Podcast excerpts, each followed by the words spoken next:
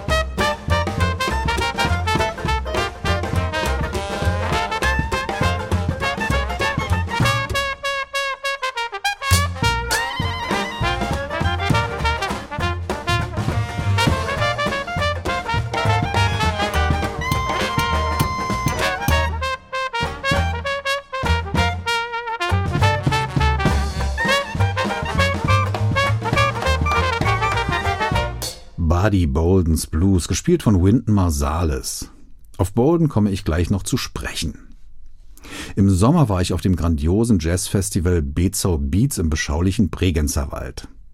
Abseits des Festivalgeschehens stieß ich bei einer Wanderung auf ein Kruzifix mit der Aufschrift Ich danke dir, Herr Jesus Christ, dass du für mich gestorben bist. Ach, lass dein Blut und deine Pein doch nicht an mir verloren sein.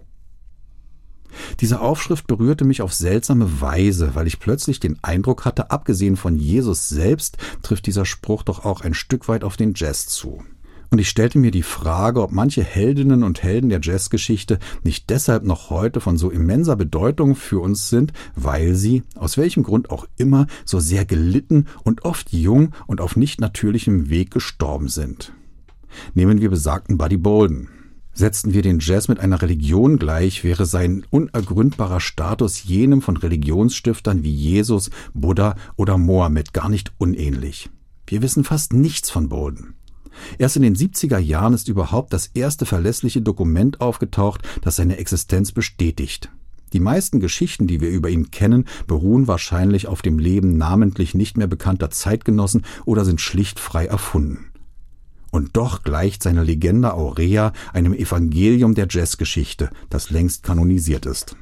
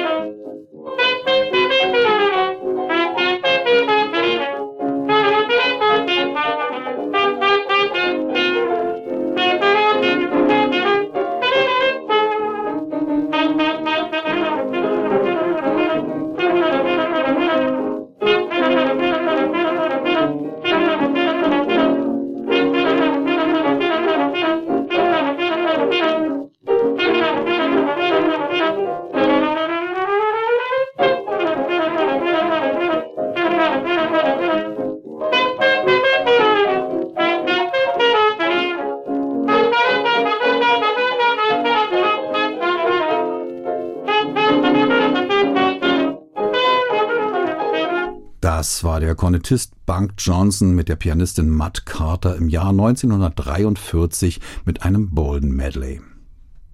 Damit wollte Johnson, der angeblich in Boldens Band gespielt hatte, ein authentisches Dokument für dessen Spiel abgeben. Besonders brisant ist das Stück dadurch, dass fast alle Legenden, die über jenen vermeintlichen Urvater des Jazz im Umlauf sind, auf diesen Bunk Johnson zurückgehen. Dafür, dass er Bolden jemals getroffen hat, gibt es keinerlei Beleg. Alles, was wir haben, ist seine eigene Behauptung. Aber das scheint zu reichen, ungeachtet der Tatsache, dass Johnson schon zu Lebzeiten als notorischer Lügner verrufen war. Zum Jazz-Kanon gehört auch, dass Louis Armstrong Bolden erlebt haben will. 1907 soll Bolden von einem Tag auf den anderen dem Wahnsinn verfallen sein. Auch das übrigens unbelegt. Armstrong war zu diesem Zeitpunkt sechs Jahre alt. So viel dazu. Von Buddy Bolden ist kein einziger Ton überliefert und doch zieht sich seine Verehrung durch die gesamte Jazzgeschichte. Etwas anders verhält es sich mit Charlie Parker.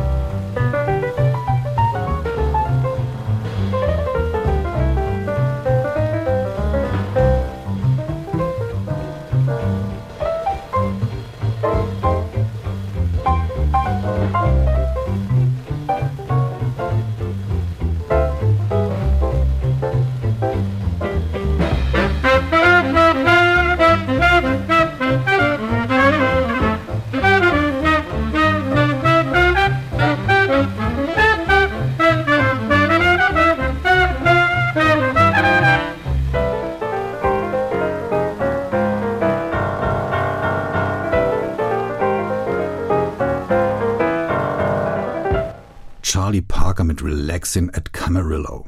Dieses Stück war im Januar 1947 nach einem sechsmonatigen Aufenthalt in einer kalifornischen Nervenheilanstalt entstanden, unter anderem mit Howard McGee an der Trompete und Barney Kessel an der Gitarre. Parker schien sich von seiner verheerenden Drogensucht erholt zu haben und war in einer verblüffend guten Form, doch dies sollte nur von kurzer Dauer sein. Überhaupt war Parkers kreativer Höhenflug gemessen an seiner überragenden Stellung in der Jazzgeschichte vergleichsweise kurz. Aufgrund des zweijährigen Recording Bands Anfang der 40er ging sein Stern 1944 auf und nach 1948 erreichte er nie wieder das Level von vorher. Doch das langte, um ihn zur Legende zu machen.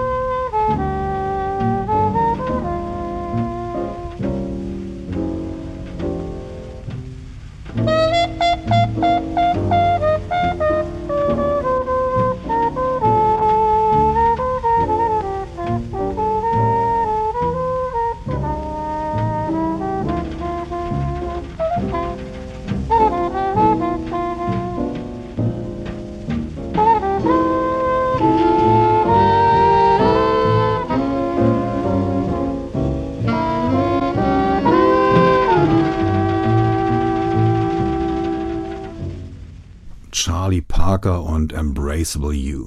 Und er umarmt uns noch immer, oder wir vielmehr ihn, denn er ist ein Heiliger. Aber war es wirklich nur seine Musik, die St. Charlie diesen Rang einbrachte? Oder war es nicht vielmehr der Umstand, dass er zeitlebens durch die Hölle ging? Seine Drogensucht machte ihn unberechenbar. Er bestahl und betrog seine besten Freunde, versetzte trotz stellarer Gagen alles, was ihm in die Hände fiel und versäumte im Drogenrausch viele seiner eigenen Konzerte. Auf einer US-Tournee mit Dizzy Gillespie buchte dieser für jede Station im Vorfeld einen Saxophonisten, der im Notfall für Bird einspringen konnte. Keine Frage. In seinen guten Jahren hat Parker das Wunder einer Revolution des Jazz vollbracht. Doch seine Aufnahmen sind sehr überschaubar und nach 1948 war er nur noch oft ein Schatten seiner einstigen Eleganz und Innovationsfreudigkeit. Ich erinnere mich an ein Gespräch mit einem damals angehenden Jazzmusiker vor etwa zehn Jahren, in dem ich ihn genau auf dieses Phänomen hinwies. Seine unvergessliche Antwort? Aber die Empathie ist einfach so groß.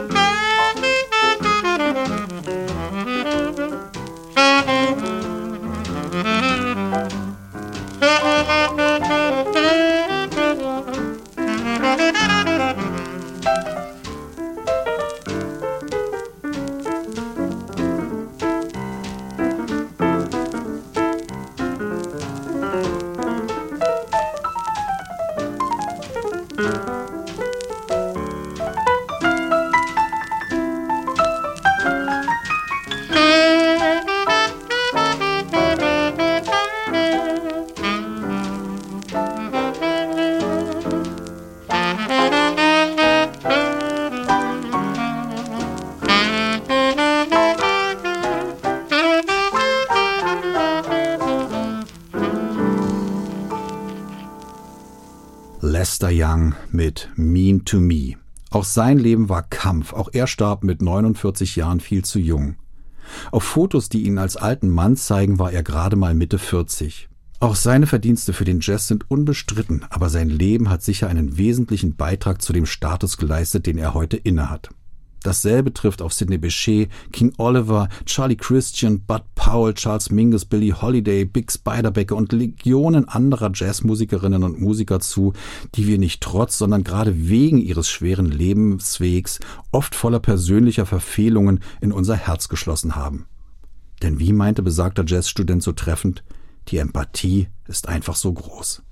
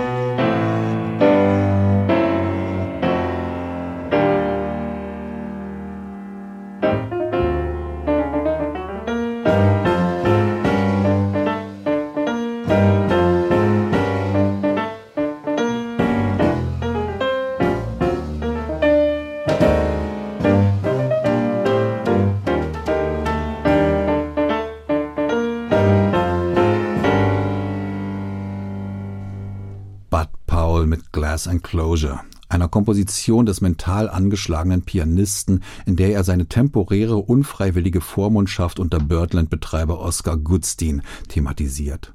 Auch sein Lebensweg ist symptomatisch für den Märtyrerkult im Jazz. Aber wollen wir die Kirche mal buchstäblich im Dorf lassen? Die Faszination für leidende Künstler finden wir ja nicht nur im Jazz. Vincent van Gogh, Heath Ledger, Amy Winehouse, Kurt Cobain oder Friedrich Schiller sind nur einige Beispiele für Vertreter anderer Genres, deren heutiges Ansehen mit bitterem Leid zu Lebzeiten verbunden war. Die systematische Kanonisierung einer kompletten Kunstrichtung und eine derartige Fixierung auf die Leidenswege einiger ihrer prominentesten Vertreter finden wir aber nirgendwo in so extremer Konzentration wie im Jazz. Ach, lass dein Blut und deine Pein doch nicht an mir verloren sein. Die Musik der hier genannten Künstler und vieler ihrer Leidensgenossen ist oft Katalysator für ihre schmerzvolle Lebensgeschichte, die zum prägenden Narrativ der Jazzhistorie geworden ist. Wie die Heiligen in der Kirchengeschichte scheinen sie unser Leid auf sich genommen zu haben und uns Erlösung zu verschaffen. Damit verdienen sie unsere ewige Liebe. Oder etwa nicht? Bevor wir zum Abschluss die Liebeserklärung eines großen Märtyrers an einen anderen tragischen Schutzheiligen des Jazz hören, nämlich Charles Mingus Goodbye Pork by Head für Lester Young, verabschiedet sich am Mikrofon Wolf Kampmann. Ach, und bevor ich es vergesse, der Jazzmusiker mit der großen Empathie ist inzwischen Pfarrer.